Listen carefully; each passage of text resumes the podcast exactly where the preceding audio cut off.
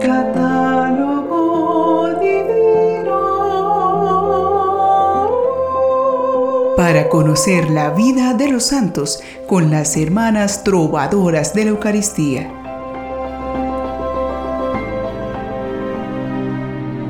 Bienvenidos a dejar volar la imaginación para elevarlos al cielo en compañía de los santos. Nos espera otro sorprendente episodio del Catálogo Divino. Seguimos aprendiendo que nuestra vida es única y estamos llamados a florecer donde Dios nos siembre y a esparcir allí el suave olor de Cristo. Busquemos en nuestro listado celestial qué santos se recuerdan en este día, 14 de diciembre. Algunos de ellos son San Juan de la Cruz, presbítero religioso y doctor de la Iglesia.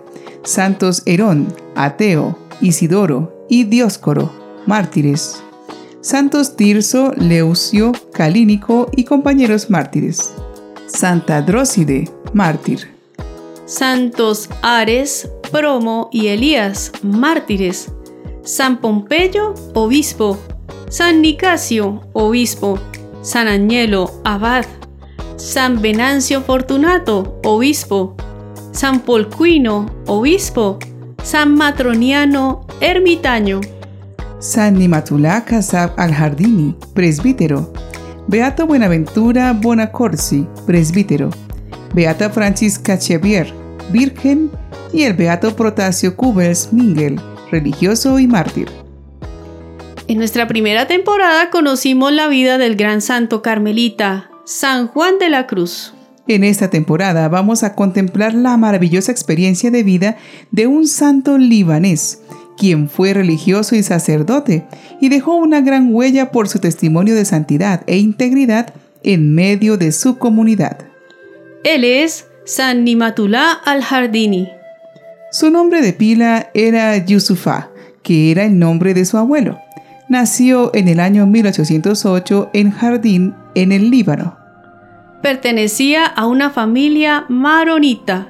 Era el cuarto de los seis hijos de Jorge y María, que provenían de familias profundamente cristianas y comprometidas. Los niños fueron educados en ese profundo amor a Dios.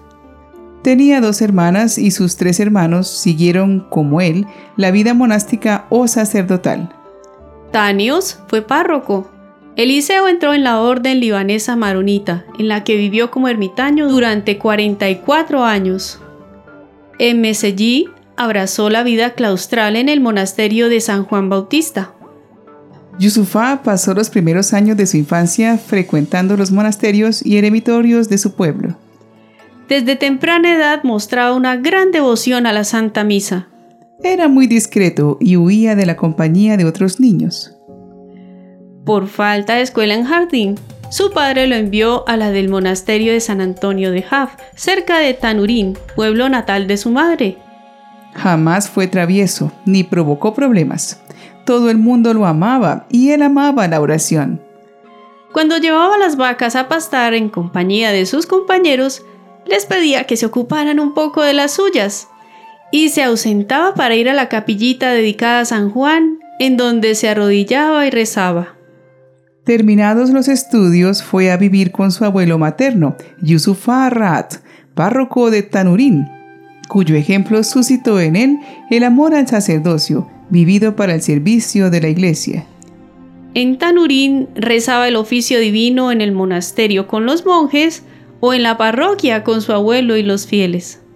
Desde niño sintió esa llamada a la vida monástica Ingresó en la orden libanesa maronita a los 20 años en 1828.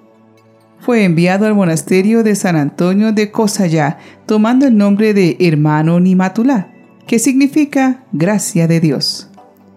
Realizó sus dos años de noviciado durante los cuales se entregó con fervor a la oración comunitaria y al trabajo manual.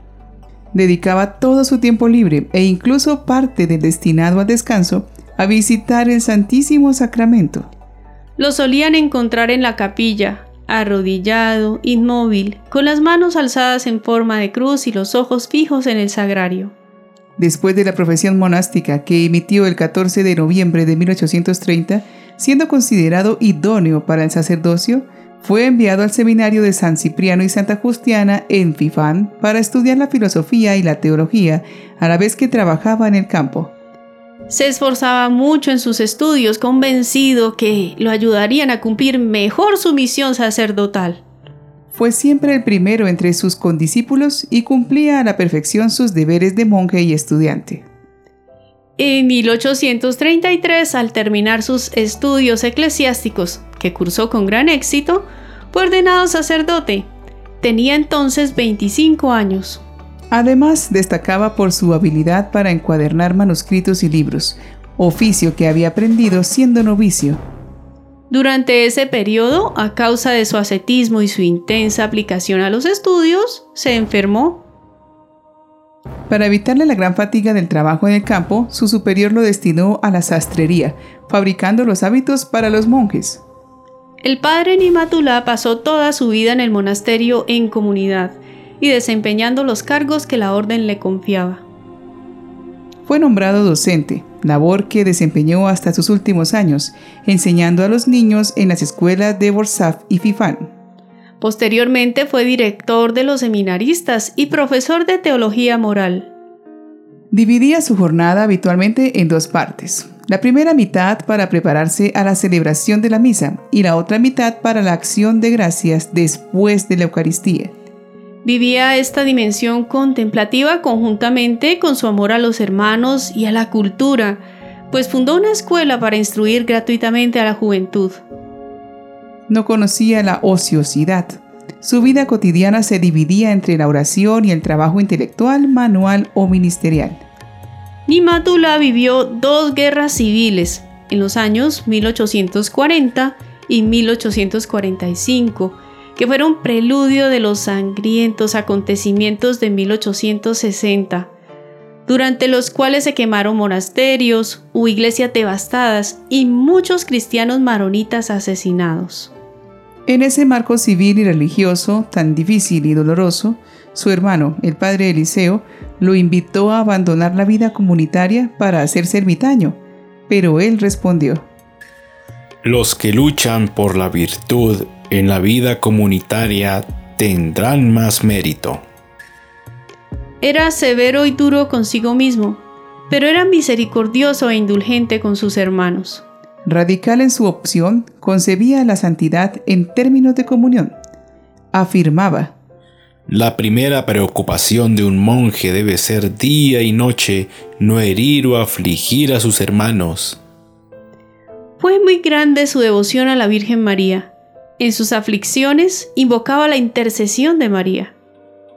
Rezaba el rosario diariamente junto a sus hermanos. Nunca se cansaba de repetir el dulce nombre de María Practicaba el ayuno en su honor todos los sábados y las vísperas de sus fiestas. Tenía devoción particular por el misterio de la Inmaculada Concepción. Se esforzó por inculcar a los fieles su devoción a María, formando cofradías. Fundó también 16 altares consagrados a la Madre de Dios. En 1845, a los 33 años, la Santa Sede lo nombró asistente general de su orden, con un mandato de tres años, por su celo en la observancia de las reglas monásticas. Para ese cargo fue reelegido otras dos veces, pero se negó siempre a aceptar el nombramiento de abad general de la orden. Aunque vivía en la casa general de la orden, seguía saliendo al otro monasterio para continuar dando clases y laborar como encuadernador. Durante su vida, el padre Nimatulá realizó muchos milagros debido a su intensa espiritualidad. De 1853 a 1859 tuvo entre sus alumnos a San Charbel, que asistió a la muerte de su maestro y a la conmovedora ceremonia de su funeral. En lo más duro del invierno se vio afectado por una pulmonía. Al agravarse, solicitó ser trasladado a una celda cercana a la iglesia para escuchar el canto del oficio. La muerte no le infundía temor, y tras agonizar diez días, recibió la unción de los enfermos, sosteniendo un icono de la Virgen en las manos, e invocándola así. Oh María, te encomiendo mi alma. Falleció el 14 de diciembre de 1858 a los 50 años de edad. dejando el ambiente impregnado por varios días de un delicioso perfume. Fue sepultado en el monasterio de San Cipriano y su cuerpo se conservó intacto. Fue beatificado en 1998 y canonizado en el año 2004 por San Juan Pablo II. Oremos con mucha fe pidiendo la intercesión de este santo sacerdote. Tú, Señor, que concediste a San Nimatulá el don de imitar con fidelidad a Cristo, pobre y humilde, concédenos también a nosotros, por intercesión de este santo, la gracia de que, viviendo fielmente nuestra vocación, tendamos hacia la perfección que nos propones en la persona de tu Hijo Jesucristo, nuestro Señor. Amén. El padre Nimatulá se dedicó a realizar lo mejor posible todos sus deberes su santidad era evidente a todos por su vida monástica, sus acciones cristianas y sus actividades normales diarias. La espiritualidad de su pueblo no tiene otro objetivo que la santidad. Tener realmente muy claro que todo lo que hacemos no es más sino para la gloria de Dios, abre la puerta para todas las gracias y las virtudes en la vida. Pero este santo nos enseña que todo hay que acogerlo con responsabilidad y paciencia. Dejemos que nuestra vida normal se vuelva especial, haciendo todo por amor a Dios. San Nimatulá al Jardini, ruega, por, nosotros.